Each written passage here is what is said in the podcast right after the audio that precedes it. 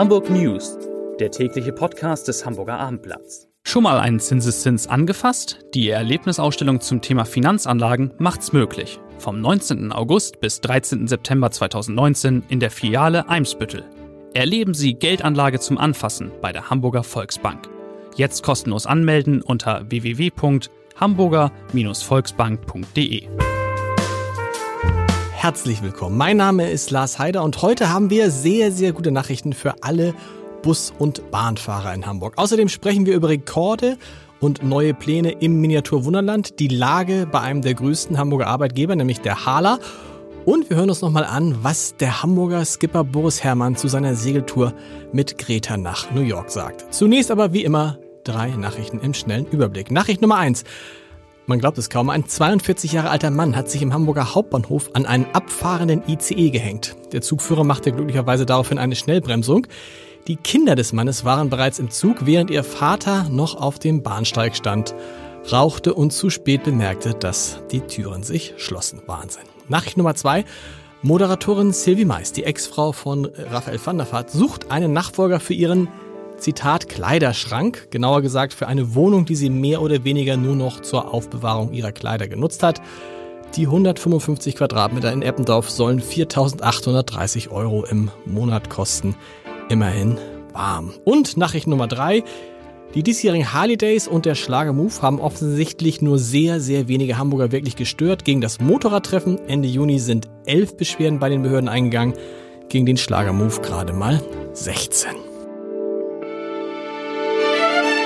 So, drei liebe Kollegen sind zu Gast, bevor wir uns anhören, was Boris Herrmann zu der Tour mit Greta zu sagen hat. Ich beginne mit Jens Meyer-Wellmann, Chefreporter und Bahnfahrer eigentlich? Bus- und Bahnfahrer? Unbedingt. Unbedingt. U2. U2, also hast du eine Monats, hast du eine Monats Ja, ja, klar. Es gibt gute Nachrichten für alle die, die wie du mit der Bahn und mit den Bussen fahren, denn die sollen künftig schneller an Entschädigungen kommen, wenn es Verspätungen gibt. Ja, es gibt äh, ein Start-up aus Frankfurt, das eine App anbietet, ähm, wo man äh, eintragen kann, wenn es äh, Verspätungen gegeben hat, die länger als 20 Minuten waren. Und dann kann man diesen Antrag beim HVV ganz einfach in 30 Sekunden stellen, der sonst ein bisschen komplizierter ist. Der HVV hat ja diese Garantie 2011 eingeführt. Das wusste ich zum Beispiel gar nicht. Das heißt, ich steige in einen Bus und komme 21 Minuten nach der vereinbarten angekündigten Zeit an, dann kriege ich was? Dann mein kriegst, Geld du, zurück? dann kriegst du 50 Prozent des Fahrpreises zurück und bei Abokarten anteilig wird dann berechnet, so und so viel kriegst du dann, Hat kannst du aber- dann abholen. Hat aber bisher niemand gemacht, weil bisher musste man was tun? Ja, Dokument wurde- ausfüllen? Ja, die, die Formulare sind relativ kompliziert. Die kannst du im Internet ausfüllen, kannst auch zum Schalter gehen und das da machen. Es wurde schon gemacht. Im letzten Jahr gab es immerhin 108.000 Menschen, die solche Anträge ausgefüllt haben und 153.000 Euro wurden insgesamt erstattet. Diese App, die Laidback heißt, nicht wie die Ja. Gruppe Laidback, also zurückgelehnt, sondern spät zurück, ähm, kann man jetzt runterladen und da kann man eben ganz einfach diese Formulare ausfüllen, dass du direkt, ähm, dann wird das an den HVV weitergeleitet und dann kannst du dein Geld nächsten Tag abholen. Warum macht der, HS, ja, der HSV?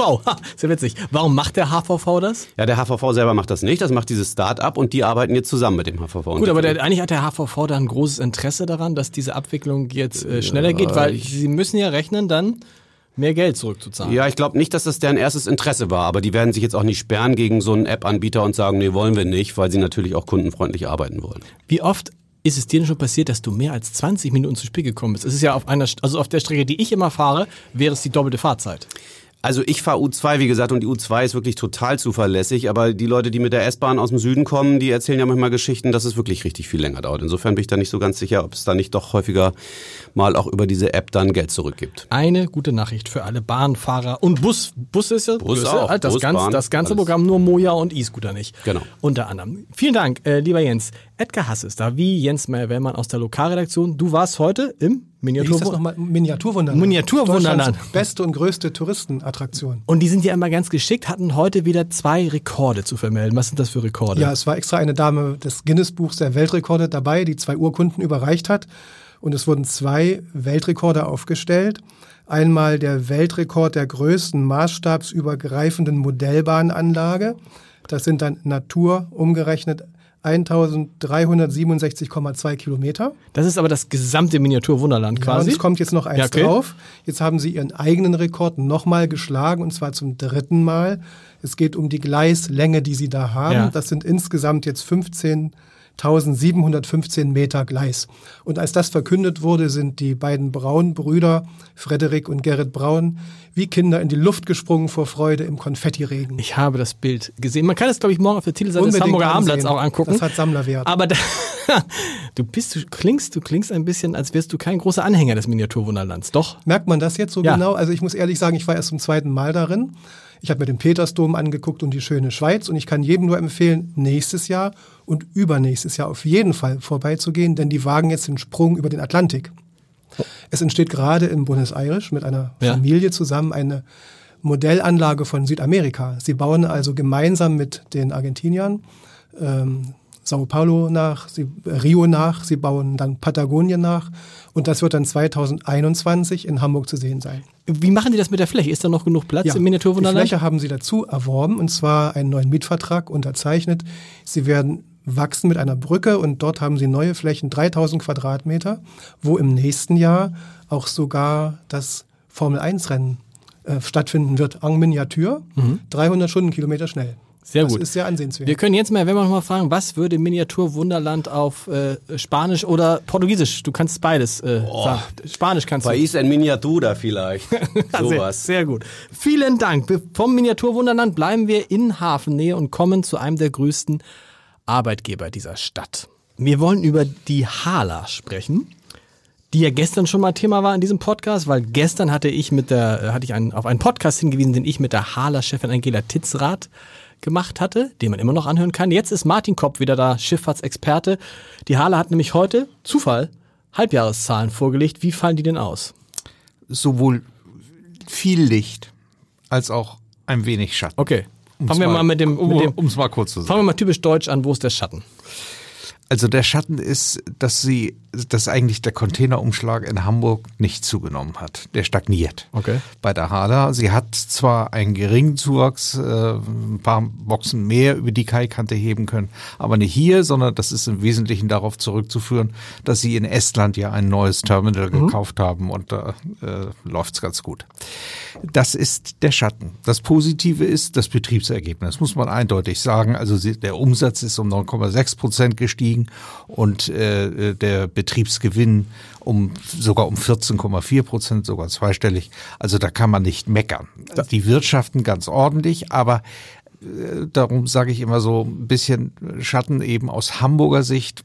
Uns, unser Herz hängt ja am Hafen. Wie ist denn da das im Vergleich mit unseren beiden großen Wettbewerbern Rotterdam und Antwerpen? Stagnieren die auch oder eher, die gehen, glaube ich, eher also, nach oben, ne? äh, ich glaube, äh, die haben noch nicht endgültige Zahlen vorgelegt. Rotterdam schon. Rotterdam gehen nach oben, ganz, ganz eindeutig. Antwerpen wird wohl auch stagnieren. Aber äh, da müssen wir noch abwarten, wie es genau aussieht. Was, hast du schon mal geguckt, Aktien, wie reagiert der Aktienkurs der Hala auf die Ergebnisse?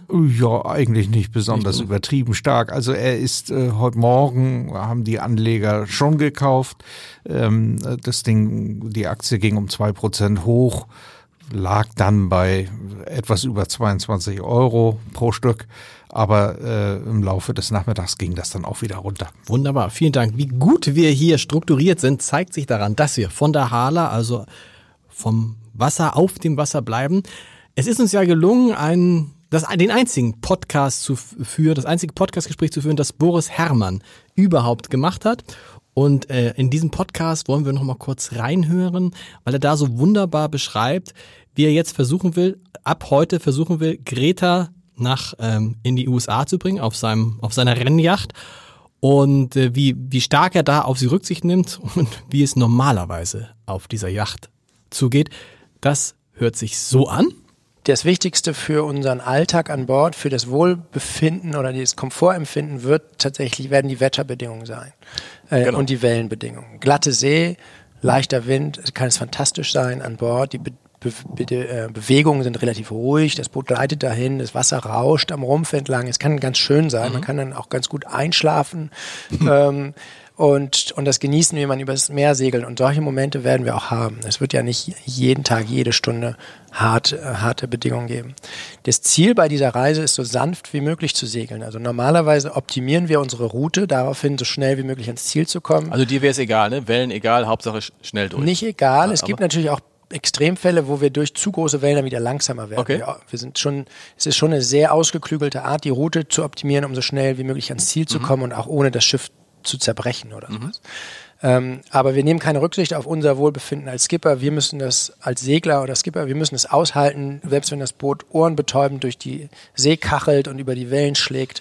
Äh, wir halten uns innen fest und selbst wenn wir da unter die De- Decke geschleudert werden, Hauptsache wir kommen so schnell wie möglich voran.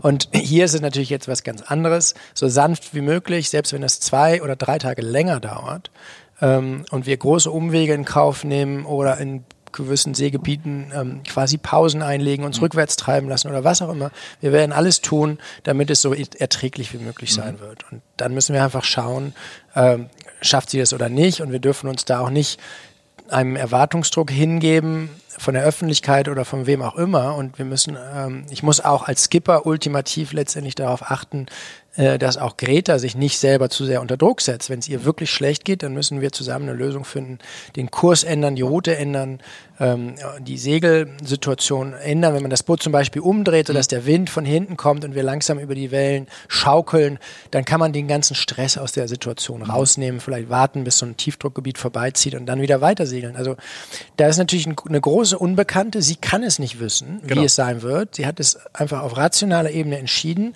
Ich will emissionsfrei rüberfahren. Komfort ist zweitrangig, also machen. Und ob wir es nun schaffen und wie und wie das dann genau sein wird, ist unbekannt. Und Es kann auch sein, dass ihr nach einem oder zwei Tagen feststellt, es funktioniert nicht und wieder umdreht. Absolut, es ist ein Abenteuer. Wenn Sie, wenn ihr mehr von Boris Herrmann hören wollt, den kompletten Podcast gibt es unter www.abendblatt.de slash Entscheider. So, wie immer, zum Ende dieses Podcastes, dieses täglichen Podcastes, der Leserbrief des Tages. Er geht um den Schulfrieden, über den wir gestern in diesem Podcast besprochen haben und wo ich dann gesagt habe, ob es denn sinnvoll ist, dass zum Beispiel die CDU so diesem Schulfrieden kurz vor der Wahl zustimmt. Dazu schreibt Dirk Beckmann. Lieber Herr Haider, Ihre Kritik an der Fortsetzung des Schulfriedens kann ich nicht folgen. Und auch die CDU ist gut beraten, nicht schon wieder bestehende Strukturen auf Kosten der Schüler über den Haufen zu werfen. Erst einmal ist es doch beruhigend für die Schüler, dass der sogenannte Schulfrieden in die Verlängerung geht. Ich bin überhaupt kein Freund der bestehenden Strukturen und darüber hinaus der Ansicht, dass die zahlreichen Experimente der Vergangenheit niemanden genutzt und vor allem den Schülern geschadet haben. Aber um das Fazit vorwegzunehmen, eine Rück Rückkehr zu G9 zum jetzigen Zeitpunkt würde in der Tat die Stadtteilschulen schwächen, die sich besser als erwartet etabliert haben. Vielen Dank, wir hören uns morgen. Dann ist zu Gast Klaus Ebert, der Präsident des Hamburger Presseclubs und wir sprechen über die für Freitag geplante Nacht der Medien. Tschüss.